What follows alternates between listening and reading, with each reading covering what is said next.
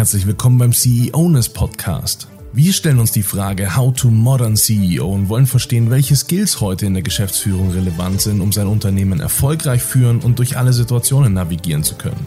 Dabei sprechen wir mit anderen Geschäftsführerinnen und Geschäftsführern, teilen unsere eigene Erfahrung und kartografieren die CEOness, um einfach mal einen Überblick zu schaffen, was heute eigentlich relevant ist. Jetzt wünschen wir dir viel Spaß bei dieser Folge. Los geht's! Wir haben heute einen tollen Gast bei uns. Wir haben Professor Dr. Sebastian Pi auch bei uns. Der ist Entrepreneur-Professor und kennt sich mit äh, Unternehmertum und natürlich aber auch mit den Skills eines Geschäftsführers sehr gut aus. Und ihn wollen wir heute mal fragen, Sebastian, was muss man denn als äh, CEO oder Geschäftsführerin oder Geschäftsführer eigentlich können? Ja, das ist natürlich eine tolle Frage, eine spannende Frage und auf die gibt es wie so oft bei solchen äh, guten Fragen nicht die eine klare Antwort, sondern da gibt es natürlich verschiedene Antworten. Ähm, äh, aus, vielleicht kann man das aus mehreren Brillen beantworten. Aus der Sicht des Homo economicus würde man natürlich sagen, ein CEO muss dafür sorgen, dass ein Unternehmen immer mehr, äh, immer einen Euro mehr verdient, als es ausgibt. Ja? Und ähm, dass es natürlich profitabel ist, dass es äh, erfolgreich ist, dass es wächst, dass, es, äh, dass er dafür sorgt, dass er viele Aufträge bekommt, zufriedene Kunden schafft und so weiter. Ja? Das ist so diese eine Sicht. Auf der anderen Sicht äh, ist, sagen mal, der, der CEO natürlich auch jemand, der aus meiner Sicht äh, eine gute Führungskraft sein muss. Ja? Der muss äh, Vorbild, Ansprechperson, äh, vielleicht sogar Mentor sein für die Mitarbeitenden ähm, und äh, aus meiner Sicht sollte er Enabler sein, also Leute fördern ähm, und dafür sorgen, dass ähm, es mehr Arbeitsplätze gibt und die Leute, die dort arbeiten, dass sie sich dort wohlfühlen. Und als dritten Bereich würde ich vielleicht nochmal nennen, sollte er aber auch jemand sein, der einen gewissen Purpose verfolgt, der eben nicht nur ökonomische äh, Ziele verfolgt, sondern dass er vielleicht auch den Anspruch hat, mit seinem Unternehmen äh, mit seiner Aufgabe, ähm, die, einen gesellschaftlichen Beitrag zu leisten, ja, also, also eine gewisse Nachhaltigkeit in sein Unternehmen zu integrieren, ähm, ein gewisses Wertesystem haben, eine Fehlertoleranz haben und, äh, sagen wir mal, nicht so eine reine Gewinnmaximierung zu verfolgen. Das waren jetzt schon ganz viele Sachen. Im Prinzip ähm, deckt sich das ja mit unserer Erkenntnis, dass wir gesagt haben, eigentlich muss ich als CEO ein wahres Multitalent sein und ganz viele verschiedene Bereiche können. Ähm, und gleichzeitig ist das natürlich so die große Herausforderung, dass man sicherlich in einigen Bereichen stark ist, manchen vielleicht nicht so sehr und manche vielleicht sogar übersieht oder vernachlässigt. Ähm, und da ist natürlich eine spannende Frage ähm, aus der Praxis, wie man Leute darauf vorbereiten kann, dass sie sowas gut machen können. Ähm, und dazu bietet ihr ja, glaube ich, auch eine ganze Menge Unterstützung und Ausbildungsleistung an, oder? Ja. Genau, also natürlich gibt es äh, viele spannende Frameworks und Methoden, die man lernen kann, um ein Unternehmen aufzubauen, zu führen, äh, um es wirklich äh, auch äh, erfolgreich wachsen zu lassen. Da gibt es natürlich jede Menge Theorien, Methoden, die wir, die wir da ausbilden. Ähm, aber natürlich bildet man am besten auf die Praxis aus, indem man die Leute praktische Erfahrungen machen lässt. Deswegen arbeiten wir an der Hochschule Fresenius sehr stark mit äh, projektbasierten äh, Case Studies. Das heißt, wir bitten Unternehmen, uns Herausforderungen, ganz konkrete Herausforderungen zu geben, an denen die Studierenden dann arbeiten können ähm, in meinen Kursen persönlich geht es darum, dass man wirklich ein, ein, ein, ein, Unternehmen, eine Unternehmensgründung vorbereitet, ein, ein Prototyp entwickelt, wirklich auch in die Interaktion mit potenziellen Nutzern geht, ganz intensive Marktrecherchen macht, um wirklich auch zu gucken, wie wahrscheinlich ist es, dass so eine Idee, die ich mir da überlege, auch wirklich da draußen Anklang findet. Ähm, genau, also da versuchen wir wirklich sehr, sehr stark praxisnah eine Lehre zu gestalten. Cool. Und das ist ja im Prinzip etwas, was, ähm, sag mal, für die ähm, Leute sehr relevant ist, die mal grundsätzlich neu ausgebildet werden, ähm, aber natürlich auch sicherlich spannend ist für Unternehmensführerinnen und Führer, die jetzt schon ähm, in den Unternehmen sind. Denn auch wenn ein Unternehmen etabliert ist, ähm, ist es ja gerade jetzt in Zeiten der Digitalisierung mehr denn je gefragt, sich selber da auch zu hinterfragen, selber da auch auf neue Konzepte zu kommen und selber neue ähm, Ideen weiterzuentwickeln. Ähm, das ist sicherlich eine ganz besondere Herausforderung, auch weil man das ja neben dem Tagesgeschehen letztendlich noch ähm, einbauen muss, oder? Ja, absolut. Also das ist äh, tatsächlich eine große Herausforderung, äh, weil, sagen wir mal, ja zwei Dinge nebeneinander laufen müssen. Einerseits muss ich mich, wie du schon sagtest, um das Tagesgeschäft kümmern. Ich habe eine Verantwortung gegenüber meinen Bestandskunden. Ähm, aber durch die Digitalisierung ist es ja so, dass sich viele Geschäftsmodelle sehr stark ändern. Ja? Es ändern sich Kanäle, über die ich Kunden erreiche. Es ändern sich Anforderungen seitens der Zielgruppe. Ich habe einen veränderten Wettbewerb. Ja? Und darauf muss ich mich einstellen. Und das war jetzt nur Tagesgeschäft. Da habe ich noch nicht ein eigenes neues Produkt entwickelt. Da bin ich noch in keinen neuen Markt gegangen. Und neben diesen Tagesgeschäftsaufgaben, die schon herausfordernd genug sind, jetzt auch gerade zu Corona-Zeiten natürlich, habe ich aber natürlich die Herausforderung, mich als Unternehmen immer wieder neu zu erfinden. Ja. Weil wenn wir uns mal anschauen, es gibt ja Studien, die ähm, belegen, dass in den äh, Fortune 500 der 50er Jahre, da gibt es, glaube ich, nur ein, zwei Unternehmen, die es heute noch überhaupt existieren. Ja. Das heißt, da ist ja eine unglaubliche Dynamik in vielen Geschäftsmodellen mhm. enthalten.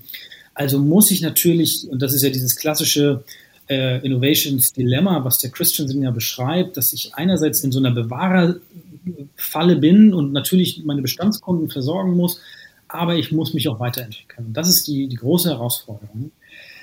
Und dennoch, so herausfordernd das auch klingt, äh, ist meine Einstellung dazu immer die, dass die bestehenden Unternehmen es dennoch einen Tick einfacher haben als Startups, die völlig bei Null anfangen, die ja ein Geschäftsmodell erstmal suchen, was funktioniert am Markt. Das Unternehmen, was schon gibt, das hat ja einen gewissen Cashflow, das hat ja eine gewisse Infrastruktur, das hat ja auch schon Kundenbeziehungen, das hat eine gewisse Reputation, das hat Mitarbeiter, ähm, die, sagen wir mal, äh, mit ihrem Wissen und Know-how, sagen wir mal, ähm, diese neuen Entwicklungen unterstützen kann. Also das ist sicherlich herausfordernd, aber auch eine Riesenchance, wie ich finde, äh, und auch ein großer Vorteil gegenüber Startups. Mhm. Sebastian, mich würde interessieren, gerade wo du sagst, man muss ähm, da ja auch aufgeschlossen dem Ganzen sein. Ähm, wie reflektiere ich denn am besten, wenn ich eigentlich gar nicht so reflektierend unterwegs bin? Oder wie ist die, wie, wie schätzt du die, äh, die Notwendigkeit, dass ich reflektieren muss, ein? Also die Reflexions- Erfordernis oder das Reflexionserfordernis einer Führungskraft, eines CEO ist äh, allgegenwärtig. Also ich muss natürlich mich und mein Handeln immer wieder in Frage stellen, weil sich natürlich einfach die, die Menschen um mich herum ändern, mit denen ich zusammenarbeite. Meine Kunden haben neue ähm, Anforderungen. Ähm, die, die Volatilität dieser Zeit, die, die erfordert es geradezu, dass ich permanent mich reflektiere, weil ich einfach inzwischen ja auch andere Fähigkeiten benötige. Ähm, also nicht das, was ja, sagen wir mal, vor, vor 20 Jahren funktioniert hat, also klassischerweise Wasserfallprinzip, Projektmanagement zu machen, gewisse Führungsansätze, die noch vor 20 Jahren funktioniert hat, ja, also dieses klassische Buster-Prinzip, das funktioniert mit der neuen Generation ja überhaupt nicht mehr. Das heißt, die, die, die neuen Talente, ja, also wenn ich mir meine Studierenden anschaue, die haben natürlich eine ganz andere Einstellung zu vielen Dingen und denen muss ich auch anders begegnen. Ja? Also wäre noch meine Empfehlung, ähm, nicht immer das Rad neu zu erfinden, sondern Reflexion aus meiner Sicht heißt, dass man schon mal schaut, was funktioniert denn gut? Und man könnte ja mal überlegen, welche, mh, hm, wenn ich doch eine bestimmte Zielgruppe habe, zum Beispiel an Talenten, die ich in mein Unternehmen, die ich für mein Unternehmen gewinnen möchte, könnte man doch mal versuchen herauszufinden, welche Unternehmen gibt es schon, die genau von meiner Zielgruppe als sehr gute Arbeitgeber bewertet werden. Und dann kann ich da auch mal den Dialog suchen und versuchen herauszufinden, was machen die denn? Ja? Und man würde dann feststellen, dass es eben äh, häufig äh, gar keine monetäre Frage ist, sondern häufig einfach eine Frage der Kultur. Und um eine Kultur zu schaffen, die erstrebenswert ist, die attraktiv ist für junge Leute oder aber auch für bestehende Leute, da muss ich natürlich bei mir als Unternehmensführer, als, als, Führungskraft, muss ich erstmal ansetzen, weil ich bin maßgeblich für diese Kultur verantwortlich. Ja. Und deswegen äh, ist natürlich diese mhm. Erforderlichkeit der Reflexion allgegenwärtig. Heute mehr denn je, glaube ich. Okay, das würde gleichzeitig aber auch bedeuten, dass die Leute, die sich verschließen und eben nicht reflektieren, oder aber die Leute, die so sehr im Tagesgeschäft verhangen sind, dass die gar keine Möglichkeit zur Reflexion haben, auch ein Stück weit gegen die Wand fahren damit, oder? Das steht zu befürchten, tatsächlich, ja. Denn ähm, es gibt ja diesen schönen, bekannten Spruch, ja, wer ständig tut, was er schon kann, bleibt immer das, was er schon ist, ja. Und das, äh, das kann man ja machen in einem System, was, ähm, äh, sagen wir mal, wirklich stabil ist und was, sagen wir mal, immer fortwährende sagen wir mal, ähm, Voraussetzungen hat. Ja? Hm, aber das haben wir im Moment nicht, sondern im Gegenteil. Wir haben eine hochgradig volatile Situation. Es ändern sich permanent Bedürfnisse am Markt ähm, und die, die werden durch, durch verschiedene Dinge befeuert. Einerseits, und das ist alles außerhalb von Corona zu sehen, ja? sie werden befeuert durch eine ähm, technologische, ähm, äh, unglaublich iterativ schnelle äh, Verbesserung von Dingen. Also wir, wir haben ja gerade die Situation, dass wir über den Digitalpakt nachdenken, dass wir über das Thema KI nachdenken. Der Zug von KI ist tatsächlich mehr oder weniger abgefahren. Das, das können wir uns sparen. Jetzt geht es um Dinge wie Quantencomputer, ja, wo wir auch nochmal eine, eine Chance hätten, wenn wir diesen Föderalismus mal, was das angeht, aus meiner Sicht zurückfahren würden, um Ressourcen zu bündeln für solche Themen, ja. Weil das ist ja, was wir in Shenzhen sehen, das ist das, was wir in Tel Aviv sehen, was wir im Silicon Valley sehen, dass dort Ressourcen und Wissen gebündelt wird und nicht äh, immer durch 16 geteilt.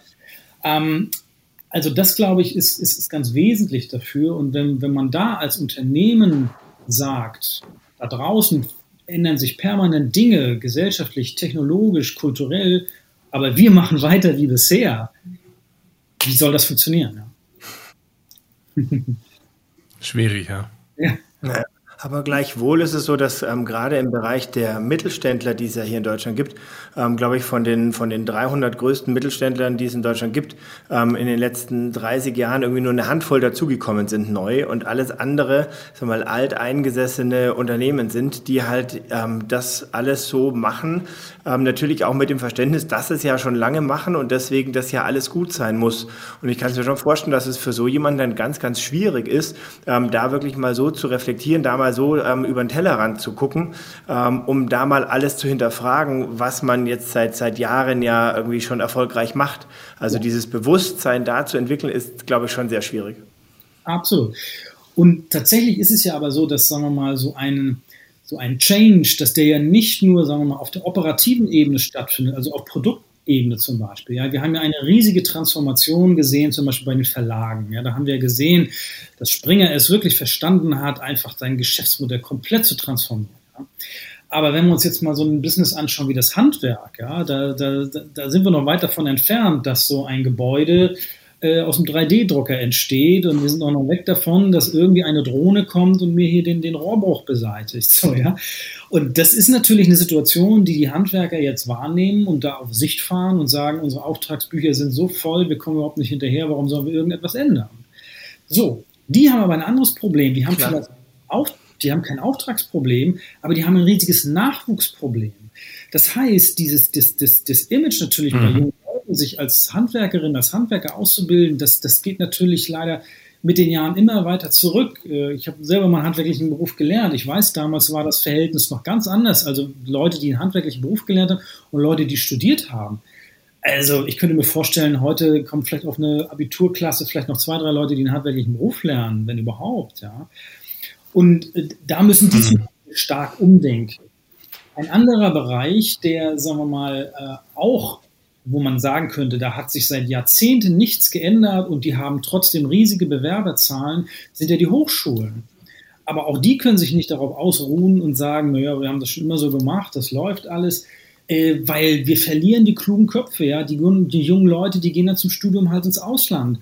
Und das, das, das kann es ja irgendwie auch nicht sein. Und da mhm. ähm, ist es, glaube ich, hochgradig gefährlich zu sagen, nur weil das in der Vergangenheit funktioniert hat, weil wir im Mittelstand sehr erfolgreich waren und es auch sind. Daraus die Argumentation abzuleiten, ist es schlau, sich dem Neuen zu verwehren und den Status quo als Gesetz zu, zu beizubehalten, das ist sehr, sehr gefährlich. Aber wir sehen ja auch, wenn ich das vielleicht noch ergänzen darf, wir sehen, dass die, dass sehr erfolgreiche mittelständische Unternehmen sich dem ja überhaupt nicht verschließen, sondern im Gegenteil die äh, mittelständischen Unternehmen, die, sagen wir mal, sich die, diesem, diesem technologischen und dem äh, äh, Arbeitswandel, also das Thema New Work, die sich dem nicht verschließen, sondern sich dem öffnen, die sehen wir ja, dass die komischerweise noch erfolgreicher sind als viele andere. Also wenn ich Wirt zum Beispiel mal nehmen darf, ähm, die ja nun wahnsinnig erfolgreich sind, äh, die äh, allein wenn es um diese kleine Box geht, mit dieser, diese bin, ja, die ja, sagen wir mal, so eine kleine Fotozelle hat, also dieses Thema Industrie 4.0 integrieren, um Prozesse schlank zu halten Qualitätsmanagement zu machen. Ja, also da gibt es ja wirklich viele spannende Ansätze schon und man muss ja nicht immer komplett das ganze Geschäftsmodell umkrempeln, ähm, sondern es reichen auch kleine Veränderungen, um einfach dann weiter innovativ zu bleiben.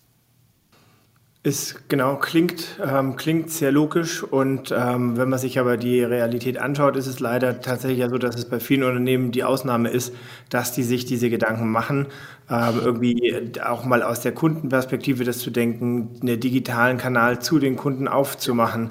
Ähm, das sind, das ist, glaube ich, noch sehr, sehr viel zu tun.